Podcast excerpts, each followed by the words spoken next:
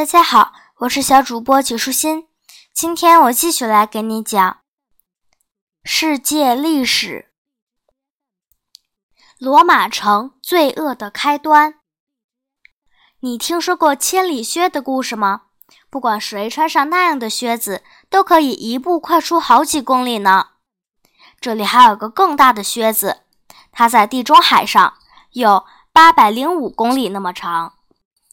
不，它并不是真正的靴子，只不过，倘若你坐在飞机上，从高空中向下看，它看上去就如同一只靴子一样。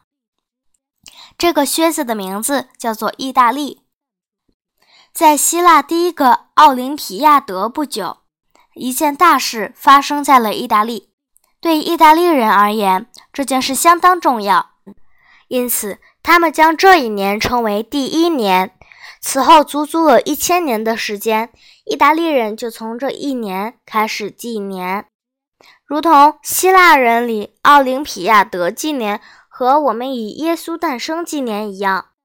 这件大事就是诞生了一个城市，并不是诞生了某个人。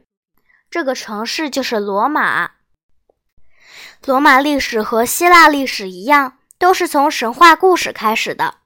希腊诗人荷马讲述了英雄奥德修斯流浪的故事，而出现在很多年后的古罗马诗人维吉尔则讲述了一个特洛伊人艾涅阿斯在特洛伊灭亡后的流浪生活。因此，维吉尔也为后人留下了一部伟大的史诗。当特洛伊城被焚毁后，艾涅阿斯逃离了那里。开始踏上寻找新的家园的征途。经过几年的四处漂泊，他来到了意大利中部台伯河的河口处，在那里，他与国王的女儿拉维尼亚相遇。最后，他娶拉维尼亚为妻，从此过上了幸福的生活。后来，他们的孩子成了这块土地的统治者，子子孙孙一辈又一辈地延续着，直到许多年后。两个孪生兄弟出生了，他们分别叫做罗慕路斯和雷穆斯。到此为止，故事的第一部分也就结束了。不过，烦恼也从这里开始了。他们此后再也没有过上幸福的生活。在双胞胎出生的时候，他们世袭的王位被别人夺走了。为了避免两个孩子长大后将王位夺回来，于是这个人将双胞胎放在篮子里，然后将篮子扔到台伯河上。他希望这篮子会顺水漂流，最后这对双胞胎会葬身大海，或者干脆就翻在河里被淹死。他觉得这样做也没有什么不对，毕竟是放了他们一条生路，而且没有亲手杀死他们。可是。篮子既没有流到海里，也没有翻在河里，而是漂流到了岸上。最后，一只母狼发现了它们，将它们当做自己的孩子。一只啄木鸟也帮着用浆果喂它们。后来，一个牧羊人将它们带回了家，将自己的儿子一样抚养，最终将它们养大成人。这个故事是不是和之前讲的那个帕里斯的故事很相似？帕里斯也是被丢到山里等死，最后被一个牧羊人发现并养大的。这两个孩子长大后，他们都想建国称王，可是国王只能有一个，到底谁来做呢？两个人互不相让，为了这个事情而争执不休。最后，雷穆斯被自己的亲兄弟罗穆洛斯杀死。公元前七百五十三年。罗慕路斯在台伯河边建了一座城市，那里有七座小山。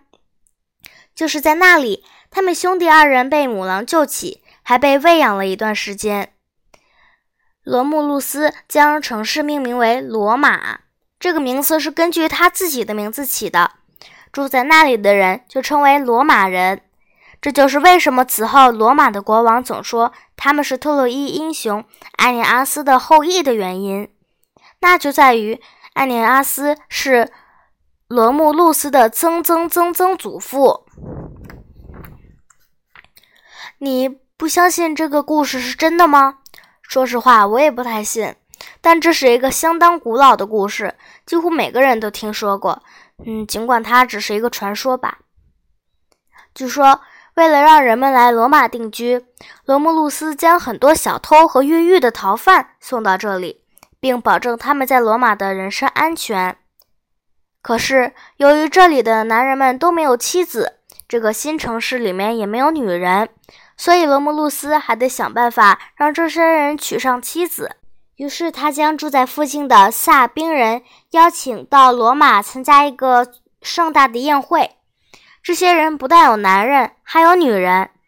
萨宾人接受了。盛宴开始了。当所有人都在大吃大喝的时候，有人发出了一个暗号，罗马人开始动手了。他们每个人抢到一个萨宾女人后，就逃之夭夭。萨宾的男人们马上召集了军队，要和这些抢了他们妻子的罗马人打仗。正当箭在一弦上，一触即发的时候，那些被抢的萨宾女人们跑出来，站在他们的现任丈夫和前任丈夫之间，要求他们停止战争，并声称他们已经爱上了现任丈夫，不再愿意回到原来的家了。对于这件事，你是怎么看的呢？这样建立一个新城市，可真是够糟的了，不是吗？你或许会相当好奇，罗马后来会变成什么样呢？这个城市的建立以罗慕路斯杀死自己的兄弟作为开端，随后又发生了一些逃犯抢了邻居妻子的事情。我们真要留心罗马城以后的历史，看一看罗马人是不是还会做更坏的事情。今天的内容就是这些啦，小朋友，拜拜。